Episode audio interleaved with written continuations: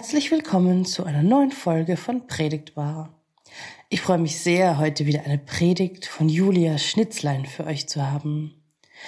In ihrer Weihnachtspredigt zum Christtag spricht sie über Loslassen und Vertrauen, über Frauen, die aus sich heraus handeln und so den Willen Gottes erfüllen und über die enge Verbundenheit von Judentum und Christentum, von Mose und Jesus. Ich wünsche euch frohe Weihnachten und viel Freude mit dieser schönen Predigt. Wir hören uns nächste Woche wieder. Gnade sei mit euch und Friede von dem, der da war und der da ist und der da kommt. Amen. Liebe Gemeinde, ein Kind wird geboren, ein jüdisches Kind, unter Umständen, die wir uns heute überhaupt nicht vorstellen können. Seine Familie ist bitterarm, Sie gehört zu den Unterdrückten im Land. Die Schwangerschaft der Mutter war anstrengend und kräfteraubend. Endlich ist der Moment der Geburt gekommen. Und endlich, nach so vielen schmerzhaften Stunden der Wehen, hält die Mutter den Säugling im Arm. Es ist ein Junge, ein besonderer Junge, ein Retter. Und was hätte die Mutter darum gegeben, dass es ein Mädchen gewesen wäre? Ich kann mir vorstellen, wie die Mutterliebe ihr die Kehle zuschnürt, denn sie weiß, dass sie das Baby nicht behalten kann, dass sie es nicht für immer beschützen kann. Der Herrscher trachtet ihm nämlich nach dem Leben. Liebe Gemeinde, Sie kennen die Geschichte, aber auch wenn sie im ersten Moment an die Weihnachtserzählung erinnert, sage ich Ihnen gleich, es ist nicht die Geschichte von Maria und dem Kind in der Krippe von Herodes, der alle männlichen Kinder bis zum Alter von zwei Jahren in und rund um Bethlehem töten lässt, aus Angst vor dem künftigen Retter, dass der ihm seine Macht streitig machen könnte. Es ist nicht die Geschichte von Josef, dem im Traum ein Engel erscheint und ihm den Auftrag gibt, sein Stiefkind Jesus und dessen Mutter nach Ägypten in Sicherheit zu bringen und den zukünftigen Retter zu retten. Unsere Geschichte hier, die spielt sich schon einige Jahrhunderte früher ab. Unser Predigtext führt uns nach Ägypten, also dorthin, wohin die heilige Familie dann später fliehen muss. Auch damals in Ägypten wurde ein Kind geboren, ein Retter, der Retter seines Volkes. Auch sein Leben ist bedroht, denn der Herrscher, der Pharao, lässt alle hebräischen neugeborenen Kinder Knaben töten. Nur durch die List und mit Hilfe eines Binsenkörbchens entkommt dieses Kind dem sicheren Tod. Die Rede ist von Mose. Von ihm handelt unser heutiger Predigtext. Hören Sie selbst.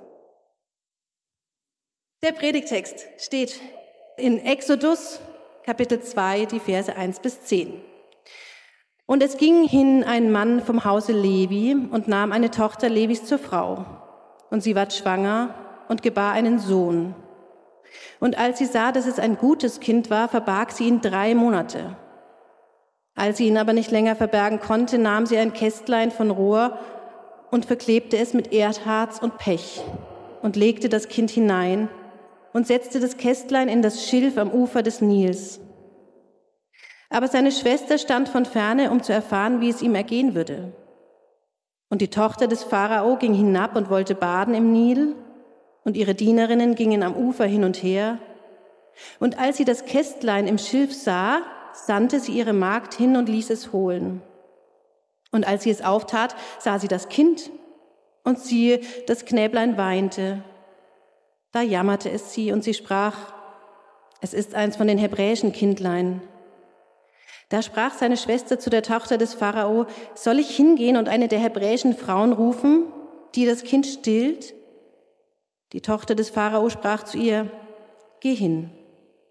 Das Mädchen ging hin und rief die Mutter des Kindes. Da sprach die Tochter des Pharao zu ihr, nimm das Kindlein mit und still es mir, ich will es dir lohnen. Die Frau nahm das Kind und stillte es. Und als das Kind groß war, brachte sie es der Tochter des Pharao, und es ward ihr Sohn, und sie nannte ihn Mose, denn sie sprach, ich habe ihn aus dem Wasser gezogen. Gott segne du an uns dies Wort. Amen. Ja, liebe Gemeinde, was für eine Geschichte. Was für eine fantastische Rettungsgeschichte. Und manches von der Geburt und den ersten Jahren Mose erinnert doch tatsächlich an die Jesus-Geburtsgeschichte. Die beiden Geschichten sind verwandt. Und deshalb wurde diese Perikope ganz bewusst heute zum ersten Mal für diesen Christtag ausgesucht, um eben deutlich zu machen, dass das Christentum nicht losgelöst zu denken ist, nicht losgelöst vom Judentum, um die enge Verbundenheit zwischen dem Alten, dem Ersten Testament und dem Neuen, dem Zweiten Testament zu betonen und um die Verbindung zwischen diesen beiden Rettern zu betonen, Mose und Jesu. Also geht es heute am Christtag einmal nicht um Jesus, sondern um Mose. Während die Umstände von Jesu Geburt weithin als bekannt gelten, wissen vielleicht nicht alle, wie es eigentlich zur Gefährdung des Mose kam. Warum sollte denn dieser hebräische Säugling sterben? Werfen wir kurz einen Blick in die Vorgeschichte. Wir wissen aus dem Buch Genesis, dass die Israeliten wegen einer Hungersnot nach Ägypten kamen. Sie waren also Wirtschaftsflüchtlinge. Sie erinnern sich vielleicht noch Josef und seine Brüder, Josef der Traumdeuter, der dann die fetten und die dünnen Jahre vorausgesagt hat und dem Pharao so half, die Hungersnot zu überwinden. Der holte dann ja auch seine Brüder ins Land und so waren die Israeliten eben in Ägypten. Dort lebten sie zunächst mehrere Jahrhunderte und ihre Arbeitskräfte waren gefragt. Dann kam aber ein Pharao, jener Pharao eben an die Macht, der, das heißt es explizit in der Bibel, der wusste nichts mehr von Josef, dem Traumdeuter. Er wusste nichts mehr, warum die Israeliten eigentlich da sind. Und er tat etwas, was heute auch nur zu gern getan wird. Er schürte Fremdenangst. Trotz der langen Zeit, die die Israeliten also schon in Ägypten gelebt haben sollen, waren sie offenbar noch immer Fremde. Und sie waren viele. In der Bibel heißt es sogar, es wimmelte von ihnen in Ägypten. Lauter fremde Menschen im eigenen Land. Hm. Das war dem damaligen Pharao nicht geheuer. Dieser Pharao war wohl Ramses II. Dieser Ramses II. führte nämlich viele Eroberungskriege gegen seine Nachbarländer und er hatte Angst, dass sich die Israeliten mit den Unterdrückten verbünden könnten. Also versuchte er, er, ja, er musste irgendwas machen. Er versuchte, die vielen jungen Männer, die er da im Land hatte, mit schwerer Zwangsarbeit zu beschäftigen, so dass sie keine Zeit mehr hätten, Nachkommen zu zeugen oder auf sonst dumme Gedanken zu kommen. Nachdem die Israeliten aber weiter Kinder bekamen und immer mehr wurden, so steht es in der Bibel, beschloss der Pharao, das Volk zu versklaven und ihre Geburten zu regulieren, indem er alle männlichen Nachkommen töten ließ. Zunächst befahl er zwei Hebammen, Pua und Shifra, die Kinder zu töten, aber die beiden widersetzten sich dem Befehl.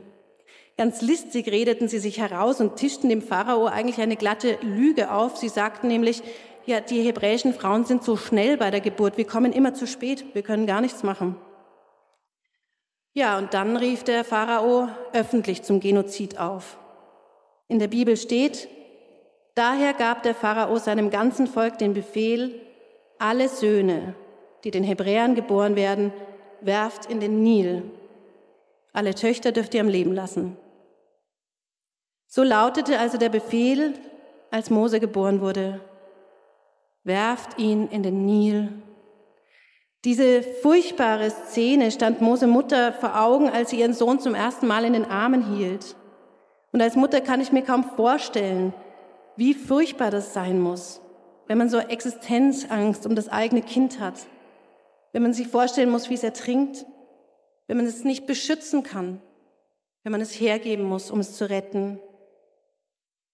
Bei Mose Mutter löst die Bedrohung offenbar aber eine gewisse Kreativität aus.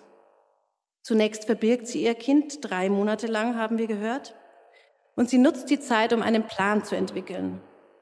Mit handwerklichem Geschick und mit viel Muttermut bastelt sie ein Körbchen und dichtet es mit wasserabweisendem Pech und Asphalt ab.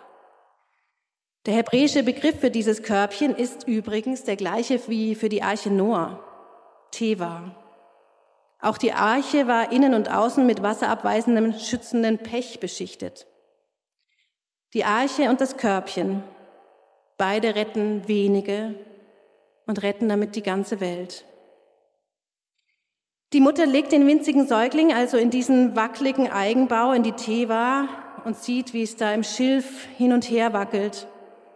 Wie groß muss das Gottvertrauen dieser Mutter gewesen sein? Was hätte nicht alles passieren können? Ein Boot hätte kommen können und das Körbchen rammen können. Ein Krokodil, die gibt's im Nil, hätte es fressen können oder es hätte einfach fortgerissen werden können. Aber wenn man an der Wand steht, dann kann man darüber nicht nachdenken. Die Mutter muss handeln, um das Liebste zu retten.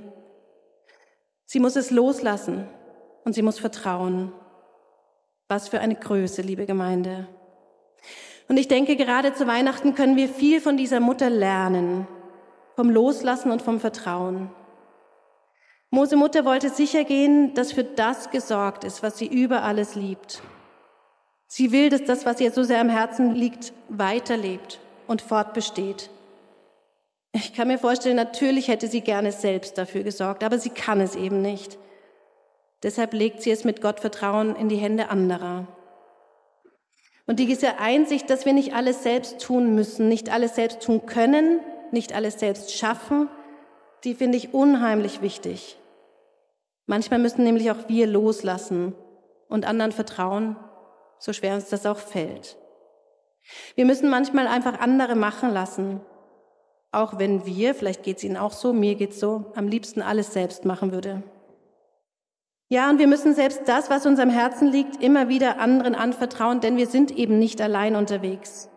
Wir müssen loslassen und Gott vertrauen, dass er Wege findet, wenn wir selbst an unsere Grenzen stoßen. Das ist das, was ich heute von Mose Mutter mitnehme. Und ebenso bemerkenswert wie das Verhalten dieser Mutter ist das Verhalten der Schwester. Auch für sie gilt ja der Befehl, werft die männlichen Säuglinge in den Nil aber sie widersetzt sich. Mit Argus Augen bewacht sie das Kind im Körbchen und sie wagt es sogar, die Pharaonentochter anzusprechen. Und clever, beinahe dreist, sorgt sie dafür, dass Mose von seiner eigenen Mutter wieder gestillt wird. Miriam, so erfahren wir später, Miriam, die Schwester des Mose, sie ist mitverantwortlich für die Rettung dieses Knaben und damit für den Exodus aus Ägypten. Und schließlich ist da die Pharaonentochter, die gegen ihren eigenen Vater Rebellion leistet. Im direkten Gegensatz zum Befehl ihres Vaters wirft sie das Kind nicht in den Nil, sondern zieht es aus dem Nil.